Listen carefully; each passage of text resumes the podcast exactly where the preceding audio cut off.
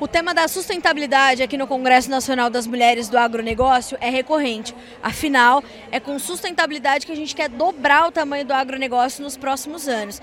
Para a gente entender um pouco mais e em setores específicos de como isso tem acontecido, está aqui conosco a Érica Pereira, líder de sustentabilidade do negócio de cacau e chocolate da Cargill. Érica, seja bem-vinda ao Notícias Agrícolas para tratar de um tema que tem sido muito falado aqui hoje durante todo o dia e de um setor bem específico que é cacau e chocolate.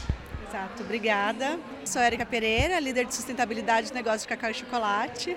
E aqui esse evento tem sido excelente, não só pelas conexões, mas também para poder apresentar o cacau como um produto do agro. Né? A gente tem conhecimento muito, sim, muito mais fácil de falar da soja, dos grãos, da pecuária, mas o cacau ele também é um produto agrícola, é também um produto que está associado a pequenos produtores, mas também a grandes produtores extremamente profissionalizados. E para a gente tem sido um prazer estar tá aqui.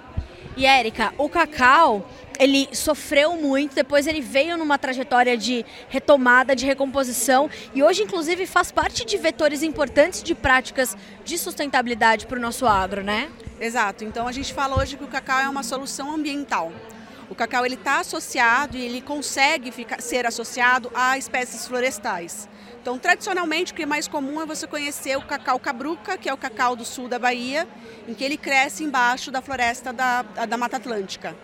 Mas a gente também tem condições de trabalhar com cacau consorciado, cacau também monocultura, não há problema, ele também produz bem, mas no sentido de recuperação de pastagens degradadas, áreas que foram desmatadas, o cacau entra como uma solução econômica que tem, vai ter uma produção por anos, mas que está trazendo os benefícios da floresta e o benefício ambiental de agricultura regenerativa.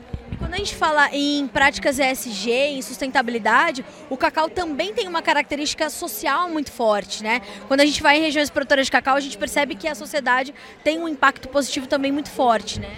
Exato, a gente tem esse impacto principalmente porque são pequenos produtores. Você vai ter, na maioria do, dos, dos produtores que a gente trabalha, são produtores de agricultura familiar. Então você influencia na, na família, na dinâmica familiar e influencia também no entorno. Os outros, as outras atividades que estão associadas ao próprio cacau, né? a questão da obra, a questão de tecnificação.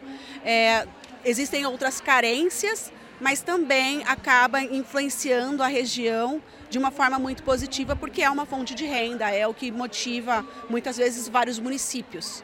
E Érica, na sequência a gente tem toda a cadeia que vem depois, que é a cadeia do chocolate, um dos derivados do cacau, né? Mas a gente tem uma enormidade de potencial para esse setor. E vem a cadeia do chocolate, que hoje também está buscando muito essa tecnificação, essa transformação para garantir boas práticas e garantir o ESG também, né? Exato, a tecnificação, essa transformação de inovação na, nas fazendas está associada com a sustentabilidade, elas não andam separadas. Né? Antes existia uma cobrança em certos pontos, mas no sentido mais legislação. Hoje não.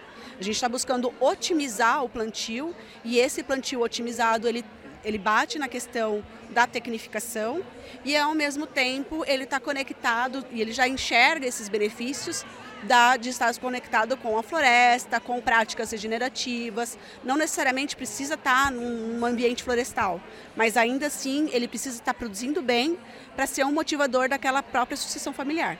Sem contar que isso tudo gera uma agregação de valor importante para os produtos do Brasil. Exato. Então o Brasil já foi o primeiro lugar em produção de cacau e hoje nós somos o sexto, sétimo lugar. A ideia é justamente essa, expandir a produção de cacau no Brasil de uma forma que está sustentável, tecnificada e trazendo profissionalização para os produtores. E é só assim, trabalhando a profissionalização dos produtores atuais e na sucessão, a gente consegue ter esse futuro do cacau para o Brasil e essa, voltar a essa posição tão, deseja, tão desejada.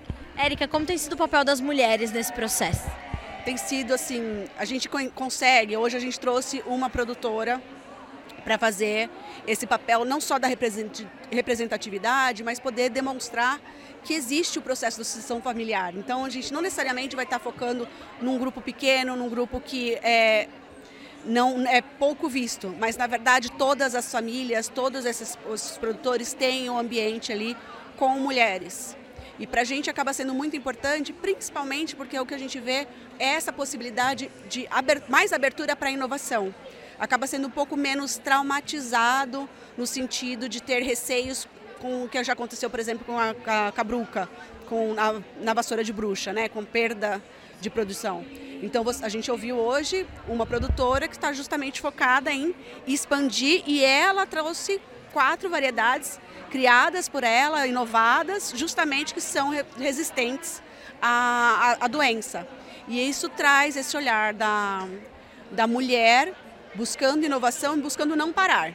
Né? Aquilo não foi um desafio, aquilo foi mais um incentivo a continuar.